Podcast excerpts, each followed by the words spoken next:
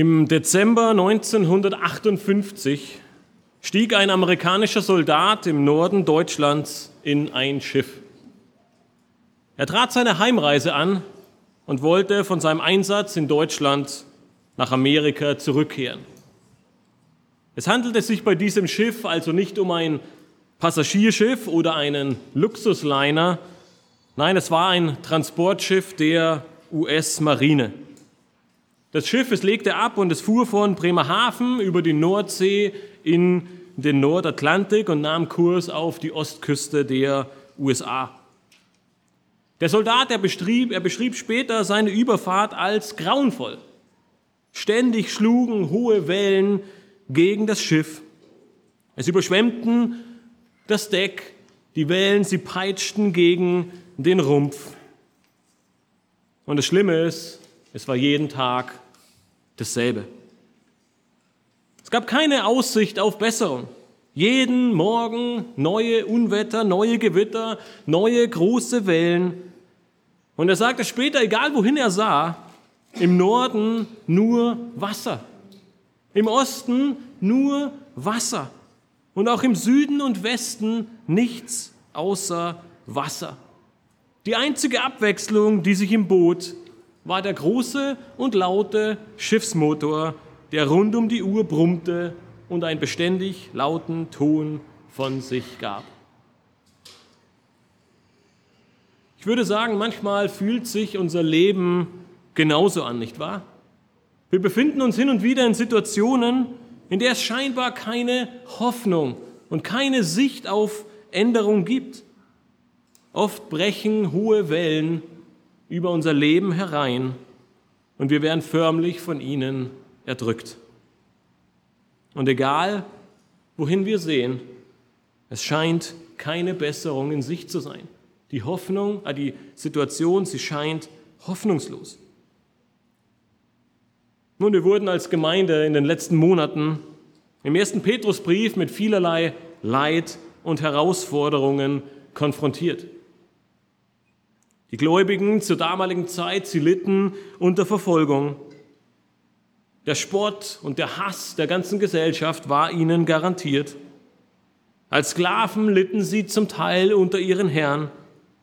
Ja, selbst in ihren Ehen und Familien war Leid möglich und Herausforderungen da. Vielleicht denkt ihr euch deswegen heute Morgen, warum um alles in der Welt schon wieder Leid? Haben wir nicht genug von Leid und Kummer gehört? Hat der erste Petrusbrief denn nicht gereicht? Nun, ich möchte heute Morgen gerne mit euch einen Abstecher in das Alte Testament machen. Weil auch dort lesen wir viel von Leid und Kummer und Herausforderungen. Und einer von diesen Männern, er kann sprichwörtlich ein Lied davon singen, nämlich König David. Der Mann nach dem Herzen Gottes, er war oft mit Herausforderungen und Kummer konfrontiert. Und öfters mal in seinem Leben kam es ihm so vor, als hätte ihn Gott völlig verlassen. Als hätte Gott, wenn wir uns an letzten Sonntag erinnern, keine Chance einzugreifen. Als hätte er die Kontrolle verloren. Sorgen und Kummer, sie bestimmten seinen Alltag, seine Feinde, sie lauerten ihm auf und die Situation war völlig hoffnungslos. Ich möchte mir heute Morgen gerne mit euch den Psalm 13 ansehen. In diesem Psalm werden wir in eine Situation von David mit hineingenommen, in der es den Anschein erweckt, dass es keine Hoffnung gibt. Aber ich möchte gerne diesen Psalm nutzen, um uns aufzuzeigen, dass die Situation von David nicht hoffnungslos war. Und dass es eine große und wichtige Änderung und Veränderung in diesem Psalm gab. Und dass wir eine wichtige Lektion über Kummer und Leid in diesem Psalm lernen dürfen. Lasst gemeinsam uns den Psalm 13 aufschlagen und ich lese aus der Schlachter 2000. Dem Vorsänger ein Psalm Davids. Wie lange, o oh Herr, willst du mich ganz vergessen? Wie lange verbirgst du dein Angesicht vor mir? Wie lange soll ich Sorgen hegen in meiner Seele, Kummer in meinem Herzen tragen Tag für Tag? Wie lange soll mein Feind sich über mich erheben? Schau her und erhöre mich, o Herr, mein Gott. Erleuchte meine Augen, dass ich nicht in den Todesschlaf versinke, dass mein Feind nicht sagen kann, ich habe ihn überwältigt und meine Widersacher nicht frohlocken, weil ich wanke. Ich aber vertraue auf deine Gnade. Mein Herz soll frohlocken in deinem Heil. Ich will dem Herrn singen, weil er mir wohlgetan hat. Ich möchte dir heute Morgen die Frage stellen, worauf schaust du in Zeiten von Kummer und Leid? David, der zeigt uns in Psalm 13 auf, wie ein falscher Blick aussieht und welche Änderungen ein richtiger Blick mit sich bringt. Vor allem dürfen wir aber von ihm lernen, welche positiven, aber auch negativen Konsequenzen dies für sein, aber auch für unser persönliches Leben mit sich bringt. Und ich möchte euch jetzt schon, auch wenn ich damit die Pointe ein bisschen vorwegnehme, aber dazu aufrufen, vor allem auf das Ende zu sehen und danach zu streben, selbst in Zeiten von Kummer und Leid. Dieser Psalm, er bringt uns einige wunderbare Auswirkungen mit sich. Und das ist mein Ziel für heute Morgen, uns diese vor Augen zu führen. Aber lasst uns erstmal in den Versen 1 bis 3 beginnen. David erlegt einen falschen Blick an den Tag. Nun, wir wissen nicht, in welcher Situation sich König David in diesem Psalm befindet. Weder der Psalm selbst noch andere historische Überlieferungen sagen uns irgendetwas über die Zeit oder die Umstände aus, in denen David diesen Psalm schreibt. Aber wie wir gerade in der Schriftlesung gehört haben, ist die Geschichtsschreibung des Alten Testaments sehr umfangreich, wenn es um das Leben des König Davids geht.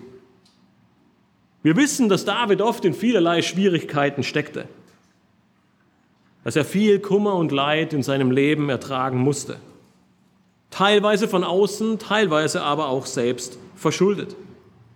Wir lesen von der Verfolgung von König Saul, wir lesen von seinem Ehebruch, wir lesen von Intrigen in der eigenen Familie, von einer Vielzahl von Feinden und von vielen anderen Herausforderungen. Und in einer dieser Situationen wird David wohl diesen Psalm 13 verfasst haben. Wenn ihr euch die ersten drei Verse genauer anseht, dann könnt ihr erkennen, dass David eine Aussage viermal tätigt in diesen drei Versen. Es ist wie lange oder bis wann. David erstellt Gott in diesen ersten drei Versen vier Fragen, die alle mit diesem wie lange beginnen. Er scheint verzweifelt zu sein und er lässt seinen Gefühlen freien Lauf. Nun, und ich denke, das kennen wir sicherlich nur zu gut von uns selbst, nicht wahr? Wie oft hast du dich gefragt, wie lang eine gewisse Situation wohl noch andauern wird? Nun, ein schöner Urlaub Einige sind schon da, einige waren schon da, manche gehen erst in den Urlaub, aber er könnte nie lange genug dauern, nicht wahr? Zeit mit der Familie zu verbringen. Es wäre uns am liebsten, wenn diese Situationen nicht enden würden und wir uns noch lange daran erinnern können. Im Gegensatz dazu stehen Situationen, die mit Kummer und Leid verbunden sind. Jeder Tag, an dem wir krank sind, er kommt uns manchmal wie eine Ewigkeit vor. Und wir wünschen uns, möglichst schnell diesen Umständen entfliehen zu können. Stress, Trauer, Demütigungen, ja vielleicht sogar Verfolgung und viele andere Situationen. Wir fühlen uns manchmal von Gott verlassen. Und vielleicht ist es bei uns keine wie lange Frage, die wir stellen.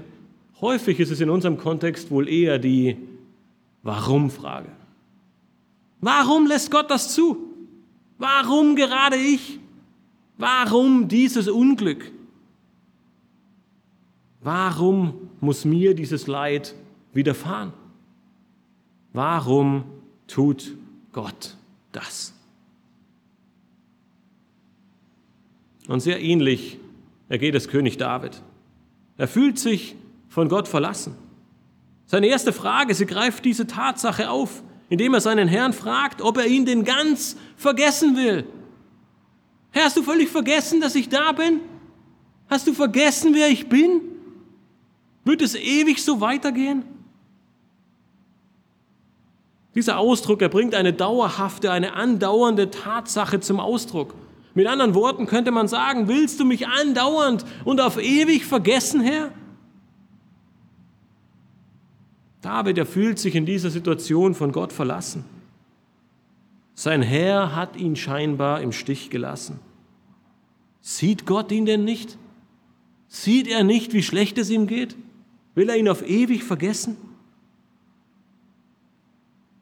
Der zweite Teil von Vers 2 macht das Gefühl der Verlassenheit auf eine andere Art und Weise deutlich. David erfragt in seiner zweiten Frage, wie lange Gott sein Angesicht vor ihm verbergen möchte. Nun, dieses Verhalten kennen wir sicher aus unserem eigenen Leben, nicht wahr?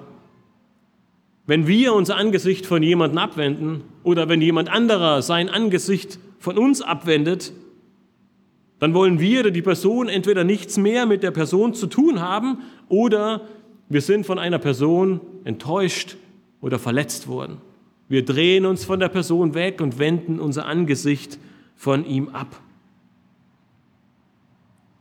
David, er bringt seine Einsamkeit und seine Verlassenheit hiermit zum Ausdruck.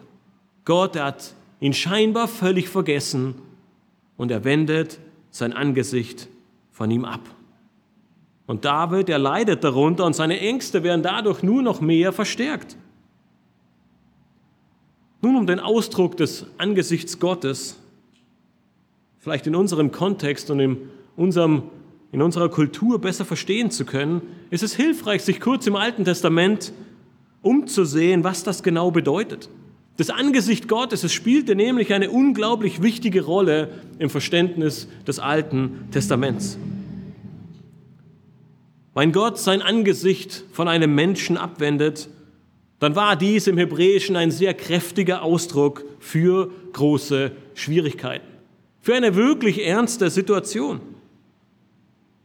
Wir finden in den Psalmen sehr häufig den Ausdruck des Angesichtes Gottes. Im Psalm 11, Vers 7 lesen wir, denn der Herr ist gerecht, er liebt Gerechtigkeit.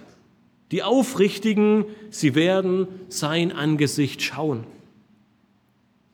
Oder im Psalm 17, Vers 15 steht geschrieben, ich aber werde dein Angesicht schauen in Gerechtigkeit, an deinem Anblick mich sättigen, wenn ich erwache. Die Aufrichtigen, sie werden Gottes Angesicht sehen. Im Psalm 17, der auch von David stammt, spricht er davon, das Angesicht Gottes zu sehen und sich daran zu sättigen. Nun, das Angesicht Gottes, es ist ein bildliches Beispiel, ein, eine, eine Beschreibung dafür, dass du in der Gegenwart Gottes bist, dass Gott dir nahe ist, dass du ihn siehst, auch wenn du ihn nicht wirklich physisch oder, oder, oder wirklich sehen kannst, aber dass du nahe bei ihm bist, dass du sein Angesicht sehen darfst und dich an ihm erfreuen kannst.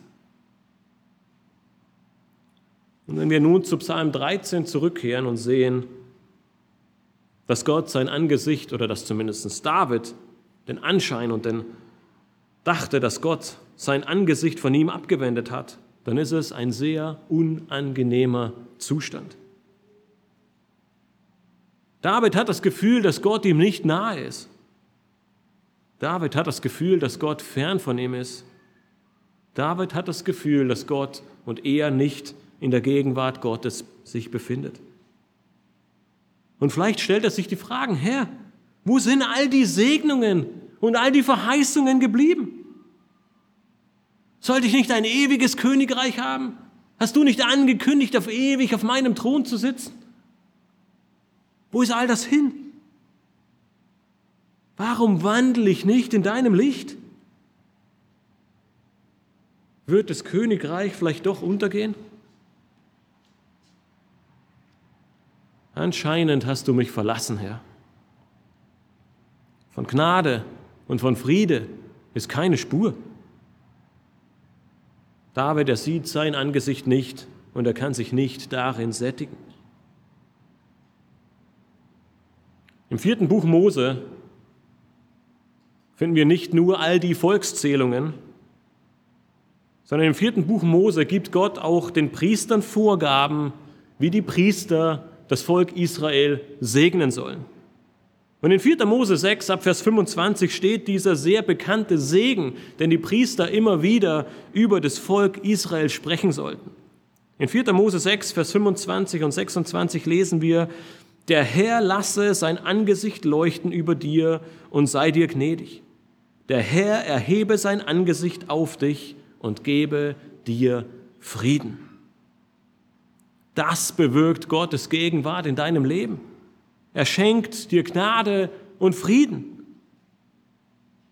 Das ist es, wonach sich David so sehr sehnt.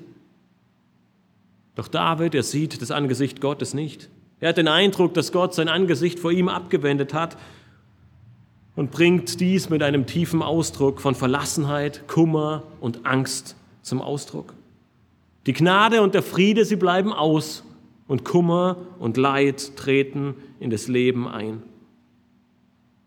Genau dies finden wir im letzten Teil dieses ersten Abschnitts von Psalm 13. Seht euch nochmal Vers 3 vom Psalm 13 an. David fährt fort und sagt, er hegt Sorgen in seiner Seele. Er trägt Kummer in seinem Herzen Tag für Tag. Man könnte wohl kaum mit Worten mehr diesen tiefen Ausdruck von Angst und Sorge beschreiben. Seine Seele, sie ist erschüttert und sein Herz trägt Kummer. Nun, je nachdem, welche Übersetzung ihr im Deutschen lest, gibt es hier einen kleinen Unterschied. Während wir in der Elberfelder Übersetzung die Worte bei Tage lesen, übersetzt die Schlachter mit den Worten Tag für Tag. Aber schlussendlich geben uns beide die richtige Bedeutung wieder. Denn David will damit deutlich machen, dass es sich um einen andauernden Zustand handelt. Es ist nicht nur nachts.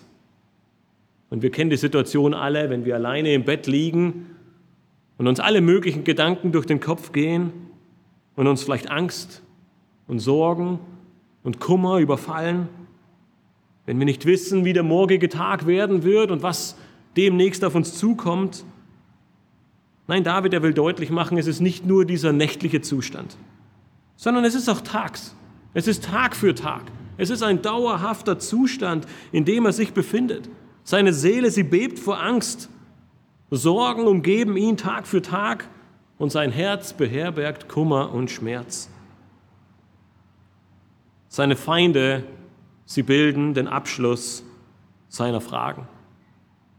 In vielen Versen der Psalmen finden wir Anspielungen auf die Feinde Davids, Ausdrücke des Danks und des Jubels wenn der Herr ihm Siege schenkte, Ausdrücke des Flehens, wenn er mit ihnen rang, oder auch wie hier Ausdrücke der puren Angst und Hoffnungslosigkeit, wenn es scheinbar keinen Ausweg aus der Übermacht seiner Feinde gab. Sie haben sich gegen David erhoben und er kann ihnen nichts entgegensetzen. Sie sind übermächtig und sie zwingen ihn in die Knie. Nun, da wir in einem Land leben, in dem wir nach wie vor relativ frei unsere Meinung äußern dürfen, unseren christlichen Glauben frei ausleben können, würden viele vielleicht sagen, Feinde habe ich eigentlich keine in meinem Leben. Auch wenn es zunehmend schwieriger wird, aber ich habe immer noch relativ viele Freiheiten. Nun, aber nicht allen Gläubigen geht es so. Viele bangen täglich um ihr Leben. Viele werden verfolgt und haben ähnlich wie die Gläubigen zur Zeit Petrus, von denen wir die letzten Monate viel hören durften, einen ganzen Staat als ihren Feind. Andere leben in Kriegsgebieten, stehen ihren Feinden gegenüber. Und vielleicht sagt sogar der ein oder andere von euch, ja, einer meiner Nachbarn, einer meiner Arbeitskollegen, einer der Personen, die ich regelmäßig sehe, Es fühlt sich an, als wäre er wie ein Feind. Er hat es wirklich auf mich abgesehen. Er versucht wirklich jede Situation zu nutzen, um mir Schaden zuzufügen, um mich zu demütigen, um mich vor den anderen schlecht dastehen zu lassen, um mir das Leben wirklich schwer zu machen. Die Herausforderungen Davids in diesem Psalmen, sie sind durchaus vielfältig. Es ist Einsamkeit, die ihn plagt. Es sind Sorgen, die ihn bedrücken. Es ist Kummer, der ihm das Leben schwer macht. Es sind die Anfeindungen des Feindes, die ihn in die Knie zwingen. Und jeder von euch wird sich vielleicht in den einen oder anderen Bereich dieser Herausforderungen wiederfinden. Vielleicht ist es eine andauernde Arbeitslosigkeit. Vielleicht sind es Schwierigkeiten in der Familie, deiner Ehe, mit den Nachbarn, Freunden oder Arbeitskollegen. Vielleicht sind es finanzielle Herausforderungen. Vielleicht ist es die Einsamkeit als Single, aber auch als jede andere Person. Vielleicht sind es Krankheiten, die wirklich Kummer und Leid in dir bewirken. Und vielleicht fühlst du dich wie David von Gott verlassen.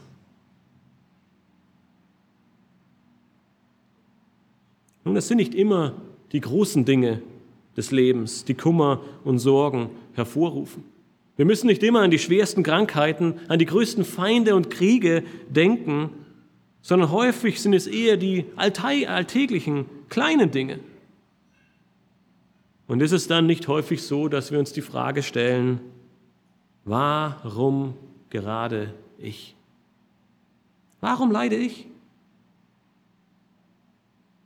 Ist Gott nicht vielleicht ungerecht? Ist er abwesend? Hat er dich vergessen? Hat er vielleicht, so, hat er vielleicht sogar Gefallen daran, weil du leidest? Und ich hoffe, du kannst alle diese Fragen mit einem Nein beantworten. Denn Nein Gott ist nicht ungerecht. Nein, Gott ist auch nicht abwesend. Nein, Gott hat dich auch nicht vergessen. Und vor allem nein, Gott hat keinen Gefallen daran, dass du leidest. Die große Gefahr, und ich will David nicht zu viel unterjubeln, aber es erweckt den Eindruck, dass David sich in dieser Situation sehr von seinen Gefühlen leiten lässt. Wir können das wahrscheinlich mit ziemlicher Sicherheit sagen, weil es uns genauso ergeht in diesen Zeiten. Unsere Gefühle, sie nehmen überhand und manchmal sind sie sehr irrational. Wir denken gar nicht weiter darüber nach und lassen uns von unseren Gefühlen leiten. Aber manchmal sind unsere Gefühle sehr trügerisch und schnell kann es passieren, dass wir beginnen, um uns selbst zu drehen. Dass wir beginnen, in den Problemen und dem Kummer und dem Leid zu versinken und zusehends öfter diese wie lange Frage oder die Warum Frage stellen und sie beginnt unsere Gedanken zu dominieren. Wir drehen uns im Kreis. Warum? Weil wir keine Antwort auf diese Warum-Frage finden. Wir wissen nicht, warum Gott das tut. Wir wissen nicht, warum Gott das zulässt. Doch das Wichtigste ist, und dazu kommen wir jetzt gleich im zweiten Teil, dass Gott nicht außerhalb dieser Situation ist, dass Gott nicht außer Kontrolle geraten ist und dass Gott nicht überrascht ist von den Geschehnissen, die gerade passiert sind und erst einen Plan schmieden muss, wie er auf diese Situation reagieren kann. Nein, es ist manchmal schmerzhaft zu verdauen und zu glauben, aber Gott hat diese Situation in unserem Leben zugelassen. Ja, Gott, er will sie sogar nutzen damit du erkennst, dass er der wahre Gott ist. Und genau das tut er auch bei König David. Denn bevor David endgültig in diesem Strudel von Selbstmitleid, von Trauer, von falschen Gedanken und von anderen Dingen völlig ertrinkt, tut David etwas, das sehr, sehr wichtig auch für unser Leben ist.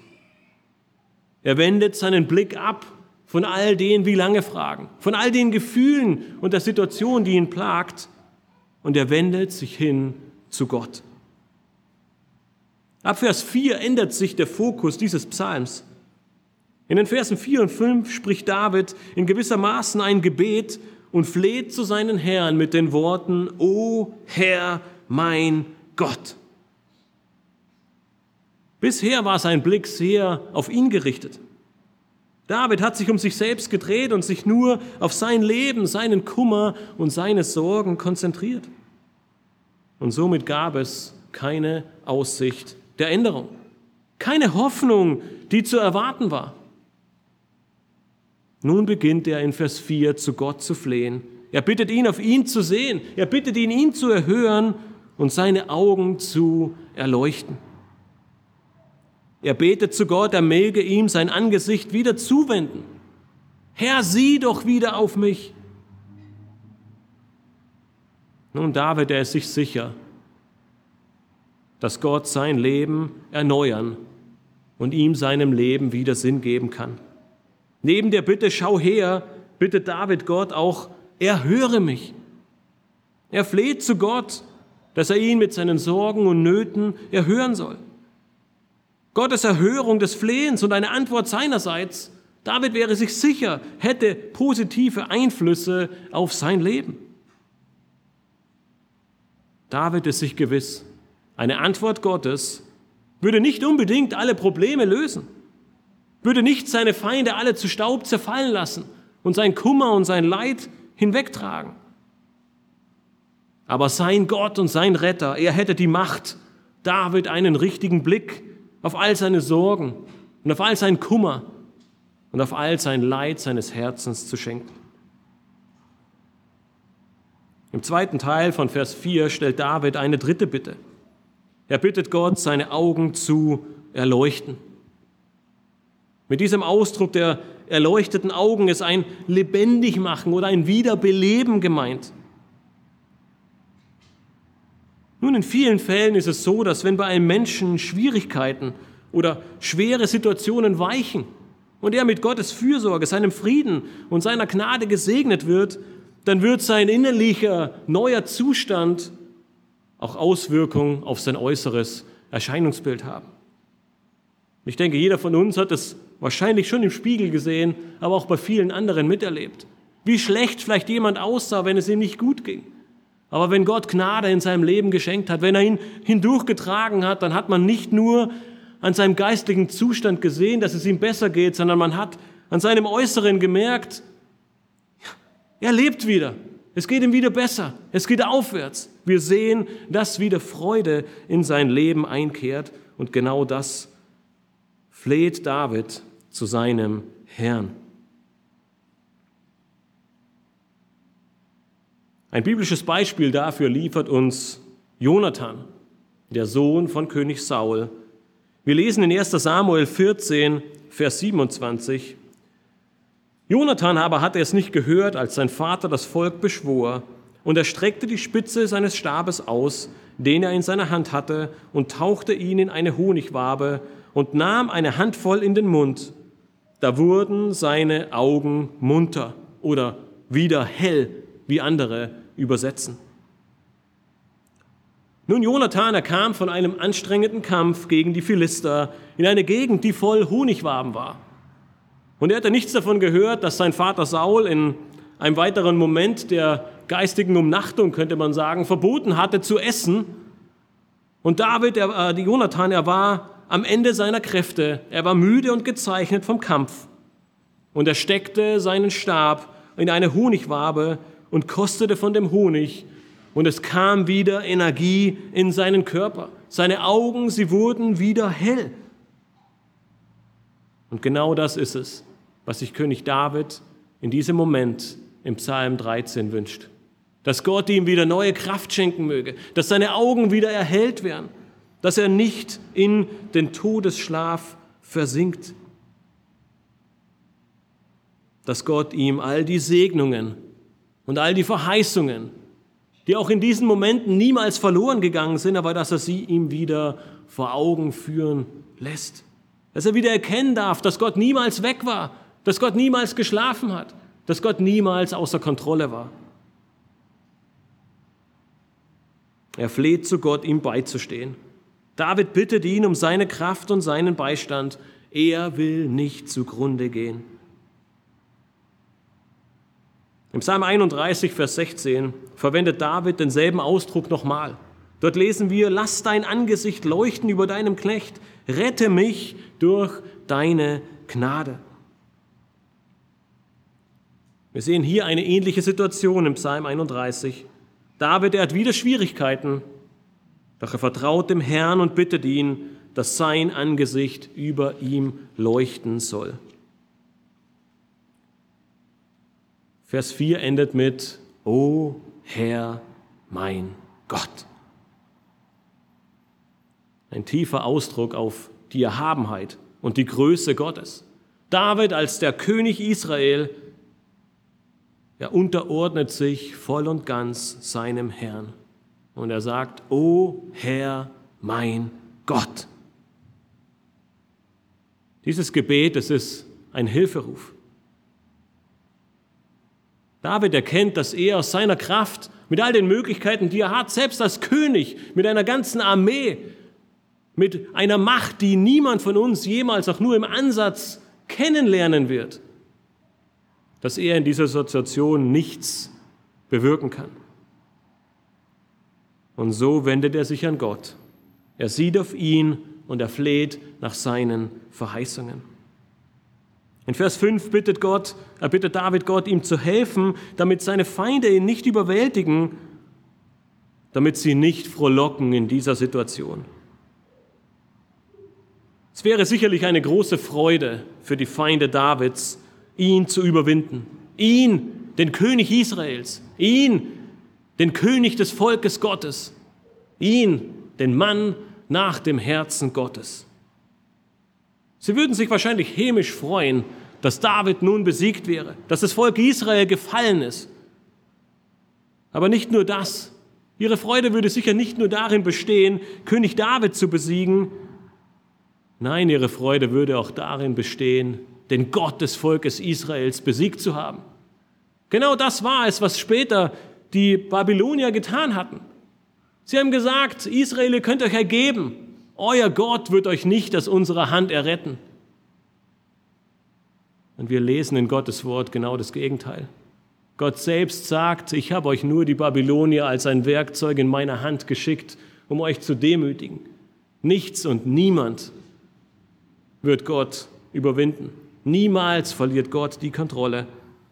Aber David weiß, wenn er verliert, würden diese Spötter, diese Häme über das ganze Volk Israel, ja über die ganze Welt ertönen, dass der König David und der Gott des Israels besiegt wurden.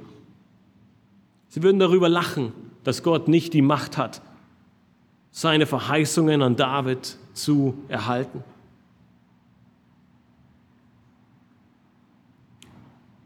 William Carey, er ging 1793 nach Indien und arbeitete dort 40 Jahre lang als Missionar in Indien, ohne jemals in seine Heimat England zurückzukehren.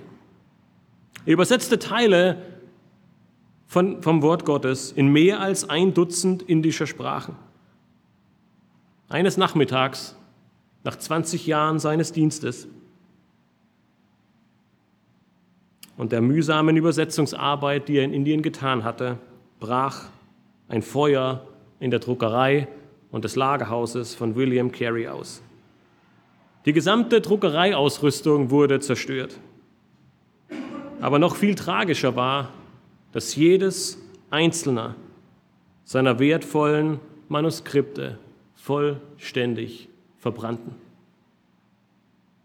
20 Jahre ununterbrochene Arbeit in der Übersetzung des Wortes Gottes in die indische Sprache waren innerhalb weniger Stunden zunichte gemacht. William Carey schrieb an seinen Pastorenfreund Andrew Murray, der Boden muss neu beackert werden, aber wir sind nicht entmutigt.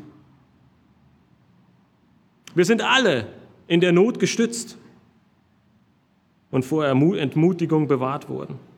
Er schrieb weiter, für mich war der Gedanke an die göttliche Souveränität und Weisheit eine große Stütze.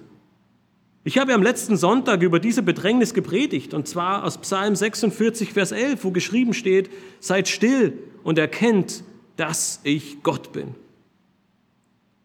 Ich habe mich in der Situation, in der ich mich befinde, hauptsächlich auf zwei Gedanken konzentriert. Erstens, Gott hat ein souveränes Recht, über uns zu verfügen, wie es ihm gefällt.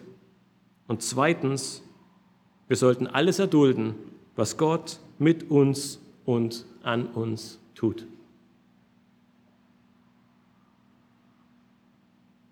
David wankt im Psalm 13. Doch er trifft eine äußerst wichtige Entscheidung. Er, hört auf, auf sich zu sehen. Er hört auf, auf seine Kraft zu vertrauen. Er hört auf zu denken, dass er alles unter Kontrolle hält und wendet seinen Blick zu Gott. Ähnlich wie William Carey. Es wäre ein guter Moment gewesen, in dieser Situation die Warum-Frage zu stellen. Warum um alles in der Welt lässt Gott einen Mann 20 Jahre lang Teile des Neuen Testaments in über zwölf Sprachen der indischen Sprache übersetzen. Warum all die Arbeit, all die wertvollen Manuskripte, all die Bibeln, die hätten gedrückt werden können, all die Menschen, die dadurch zum Glauben hätten kommen können, warum um alles in der Welt wurde all das zerstört? Doch William Carrier schreibt, ich wurde gestützt und vor Entmutigung bewahrt weil er auf Gott sah, weil er sicher war, dass Gott keine Fehler macht und weil er sicher war, dass Gott zu jeder Zeit, in jeder Situation, in jedem unserer Leben absolut allmächtig und souverän regiert. Wenn uns Herausforderungen, Kummer und Leid begegnen, dann müssen wir uns die Frage stellen, worauf sehe ich Sehe ich auf Gott oder sehe ich auf mich selbst und all meine Probleme? Bin ich der Macher, der versucht, alles selbst zu klären? Bin ich derjenige, der bis zum letzten Moment darauf vertraut, alles hinzukriegen, obwohl ich schon im Kummer und Leid versinke, bis ich irgendwann gegen die Mauer laufe und es nicht mehr weitergeht? Oder erkenne ich schon frühzeitig, dass selbst in dieser Situation, in der ich mich befinde, Gott über allen Dingen steht. Ich mich zu jeder Zeit und in jedem Moment an ihn wenden darf.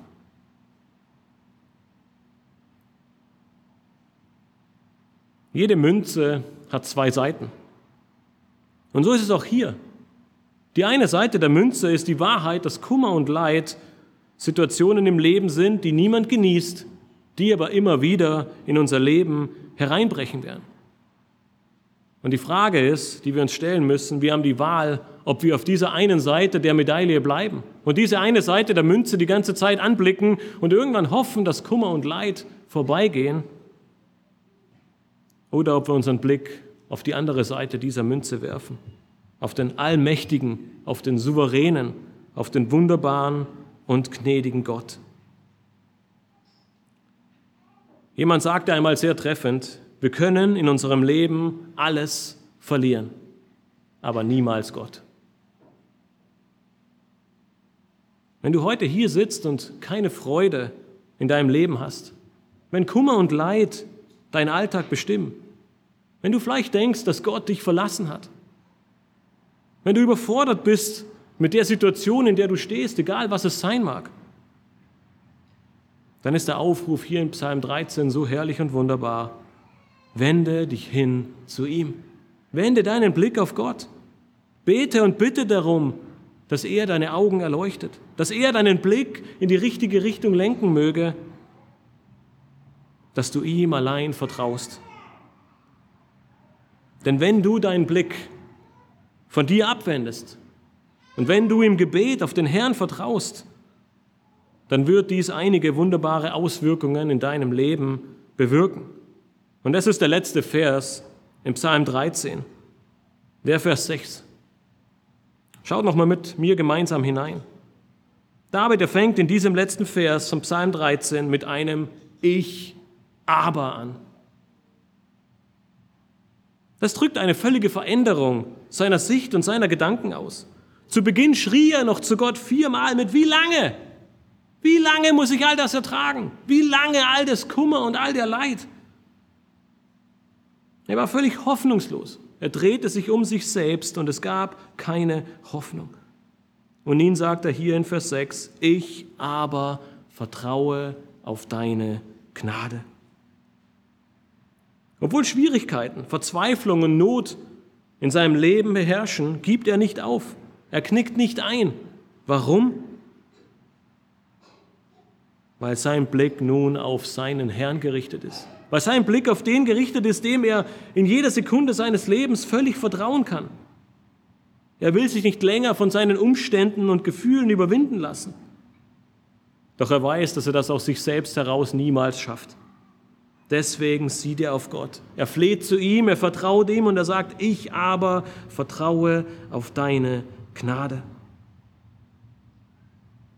Wir durften die letzten Wochen schon sehr viel über die Gnade Gottes hören. Ich möchte euch gerne einen Vers aus Psalm 145 vorlesen, wo die Gnade Gottes sehr wunderbar beschrieben wird. Im Psalm 145, Vers 9 steht geschrieben, der Herr ist gütig oder gnädig gegen alle und seine Barmherzigkeit waltet über allen seinen Werken.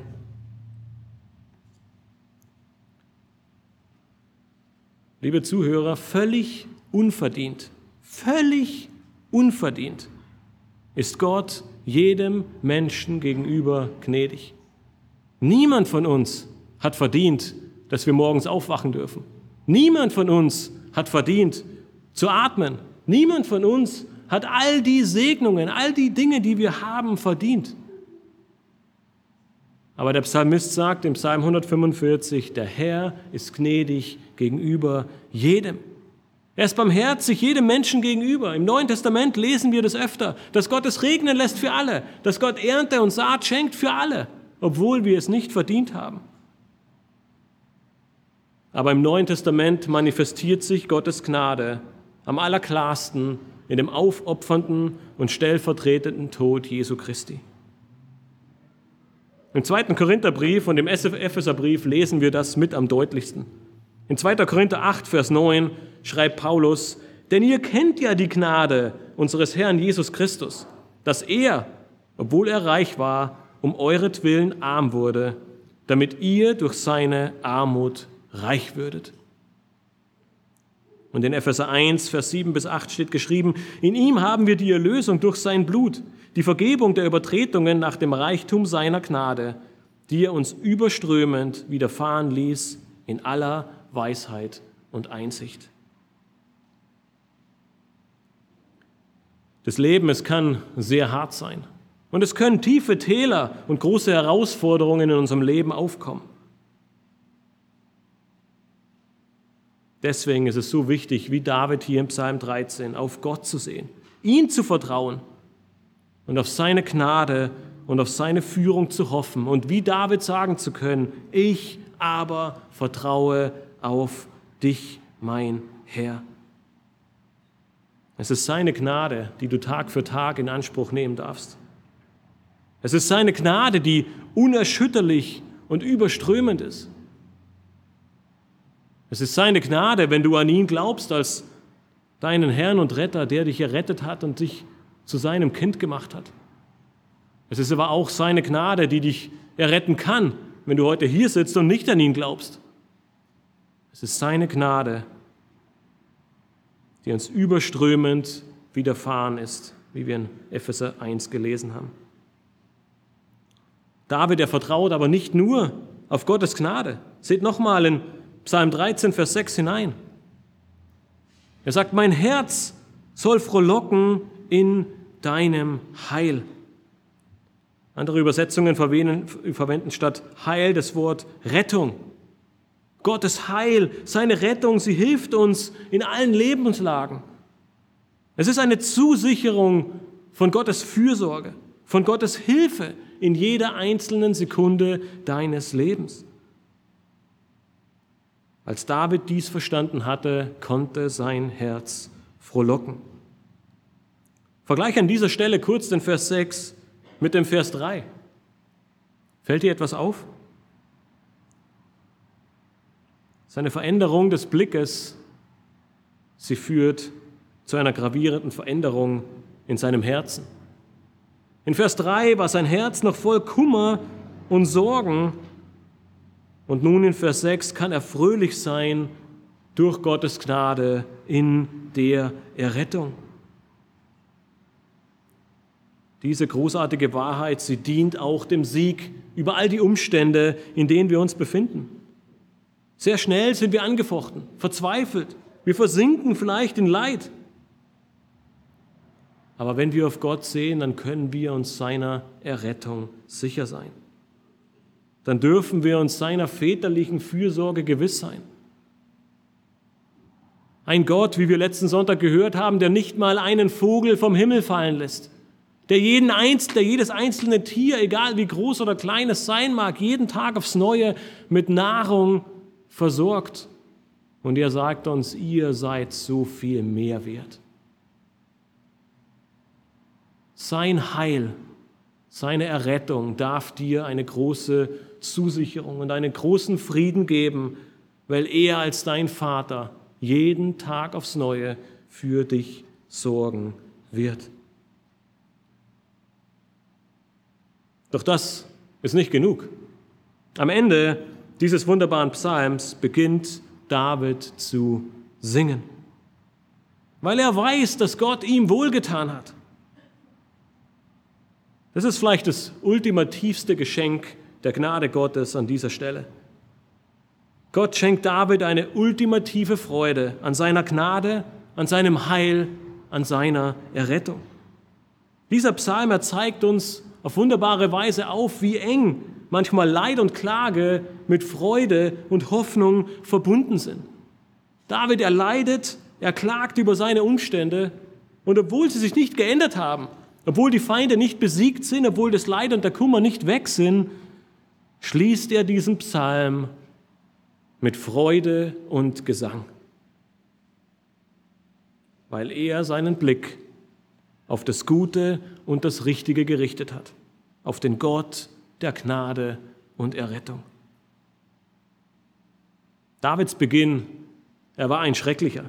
Er war in Trauer, Leid und Not, hoffnungslos und ohne Sicht auf Veränderung. Nun kann er dem Herrn singen, für die Wohltaten danken. Der Kummer, das Leid und die Schwierigkeiten, sie sind nicht plötzlich verflogen, Gott hat auch nicht alle seine Probleme gelöst, wie der Aladdin aus der Zauberlampe. Doch David hat seinen Blick auf ihn gerichtet. Auf einen Gott, der allmächtig, allwissend und souverän ist. Er hat und hält alles unter seiner Kontrolle. Und so darfst du auch gewiss sein, dass dies auch in deinem Leben genauso zutrifft. In jeder Situation darfst du wie David Gottlob singen, weil er dir wohltut. Ich habe es am Anfang bewusst nicht erwähnt, aber schau dir noch mal die ersten beiden Worte dieses Psalms an.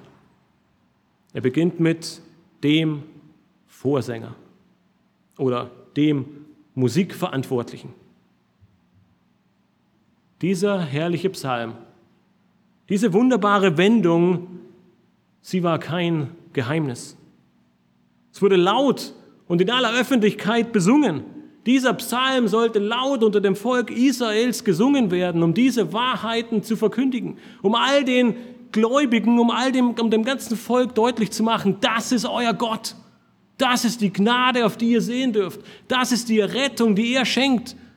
Das ist die väterliche Fürsorge, die ihr euch jeden Tag aufs Neue sicher und gewiss sein dürft.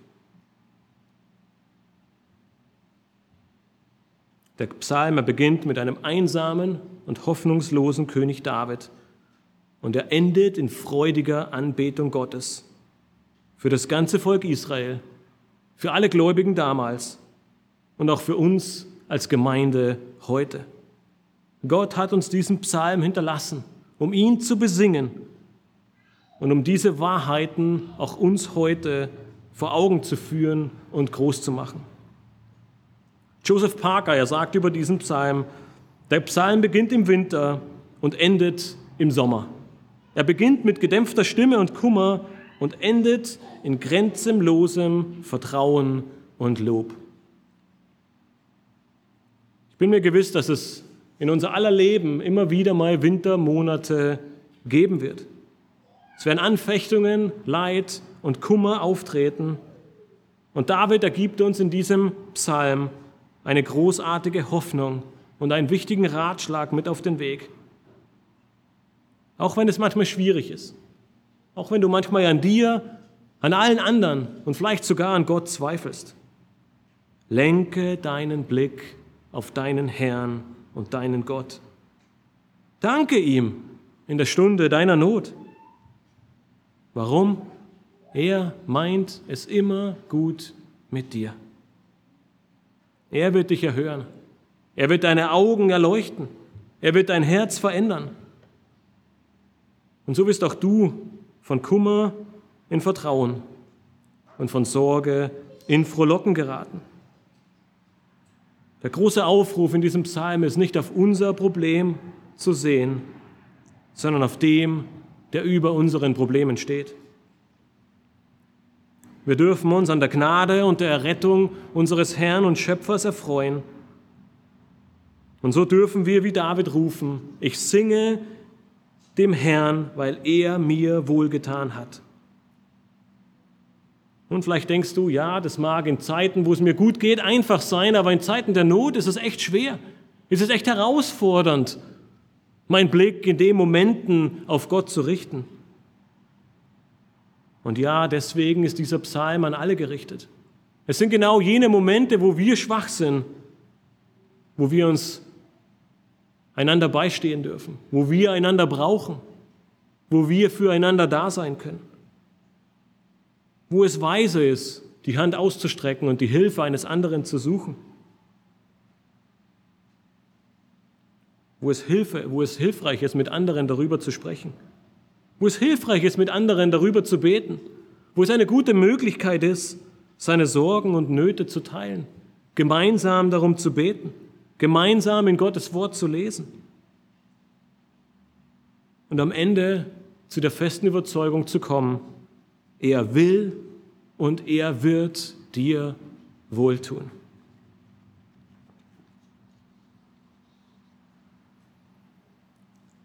Könnt ihr euch noch an den amerikanischen Soldaten auf dem Transportschiff erinnern? Wisst ihr, was aus ihm geworden ist? Am Ende seiner Reise berichtete er davon, dass sich plötzlich alles veränderte. Im Osten und im Süden gab es immer noch nichts anderes als Wasser. Doch als er seinen Blick Richtung Westen richtete, konnte er etwas erkennen. Und je näher er diesem Gegenstand kam, stellte er irgendwann fest, es war die Freiheitsstatue der Vereinigten Staaten von Amerika. Sie rankte über dem Wasser empor und er konnte die Küste Amerikas erkennen. In unserem Glaubensleben kann es manchmal sehr ähnlich sein. Die Wellen der Anfechtung, sie zwingen uns in die Knie. Wir sehen nichts als Kummer und Leid um uns herum. Und in allen Richtungen scheint es keinen Ausweg zu geben, keine Aussicht auf Veränderung. Wie wir in diesem wunderbaren Psalm von König David sehen können, haben wir meist einfach nur den falschen Blick. Der Soldat, der hätte nicht die schlimmste Überfahrt seines Lebens erleben müssen. Sein Problem war, er drehte sich um die Probleme, die Gott in diesem Moment in sein Leben gestellt hat. Erst als es besser wurde, hatte er wieder Hoffnung. Doch was, wenn es nicht besser wird? Schnell kann es passieren, dass wir Gott in diesen Momenten anfangen auszublenden. Und deswegen ist dieser Psalm so hilfreich, dass wir uns dann erinnern, das zu tun, was David tat. Das zu tun, was uns die Schrift vor Augen führt, unseren Blick auf den allmächtigen Gott zu richten. Auf denjenigen zu schauen, der nicht von unserer Seite weicht. Auf denjenigen zu schauen, der voller Güte und Gnade ist. Auf denjenigen zu schauen, der dich niemals im Stich lassen wird all deine Sorgen auf den Herrn zu werfen und ihn zu bitten, dich zu erhören und zu erleuchten. Denn seine Gnade und sein Heil werden dir Trost geben und dir die ewige Hoffnung Gottes vor Augen führen. Wenn wir am Ende auf unser Leben zurückblicken, dann werden wir erkennen, dass alle Situationen, dass jeder einzelne Moment stets nach seinem göttlichen Plan und zu unserem Besten verlaufen sind. Ich möchte gerne schließen mit zwei Versen aus dem ersten Petrusbrief, weil Petrus es sehr gut auf den Punkt gebracht hat. In 1. Petrus 1, Vers 6 und 7 schreibt er an all die Gläubigen, die in mancherlei Anfechtungen und Nöte stecken, und sagt ihnen, jubelt darüber, die ihr jetzt eine kurze Zeit, wenn es sein muss, traurig seid in mancherlei Anfechtungen, damit die Bewährung eures Glaubens, der viel kostbarer ist als das vergängliche Gold, das doch durchs Feuer erprobt wird, Lob, Ehre und Herrlichkeit zur Folge habe bei der Offenbarung Jesu Christi. Lasst uns unseren Blick auf diesen Herrn und Gott richten und mit voller Freude und Zuversicht auch in die dunklen Stunden unseres Lebens gehen, weil wir wissen dürfen, dass seine Gnade und seine Rettung uns immer beistehen werden. Lasst uns am Ende gemeinsam beten. Himmlischer Vater, wir möchten dir danken für dein Wort. Wir möchten dir danken für diesen Psalm, der kein Geheimnis ist, der nicht nur David gehört hat, Herr, der nicht nur ein Teil vom Leben Davids beschreibt, Herr, sondern der bis heute für uns erhalten blieben ist, Herr. Wir danken dir, dass wir sehen dürfen und einen Blick direkt in das Herz Davids bekommen, wo wir sehen können, mit welcher Herausforderung, mit welchem Kummer, mit welchem Leid er zu tun hatte, aber dass er begonnen hat, seinen Blick auf dich zu richten, dass er erkannt hat, dass du der Gott aller Gnade und der Gott aller Rettung bist. Herr, wir möchten dich bitten, dass uns diese große Hoffnung und diese Freude begleiten mag, auch in unseren dunklen Stunden des Lebens, dass wir in diesen Momenten wie David unseren Blick auf dich richten und erkennen dürfen, dass wir alles verlieren können, aber dich niemals, Herr. Dass du stets an unserer Seite bist. Ja, dass du uns in den dunkelsten Stunden unseres Lebens, wenn wir nicht ein nach auswissen, dass du uns trägst dass du an unserer Seite stehst und dass wir eines Tages in voller Freude und Zuversicht und mit großem Jubel eingehen dürfen in deine Ewigkeit, Herr. Wir loben und preisen dich und danken dir dafür. Amen.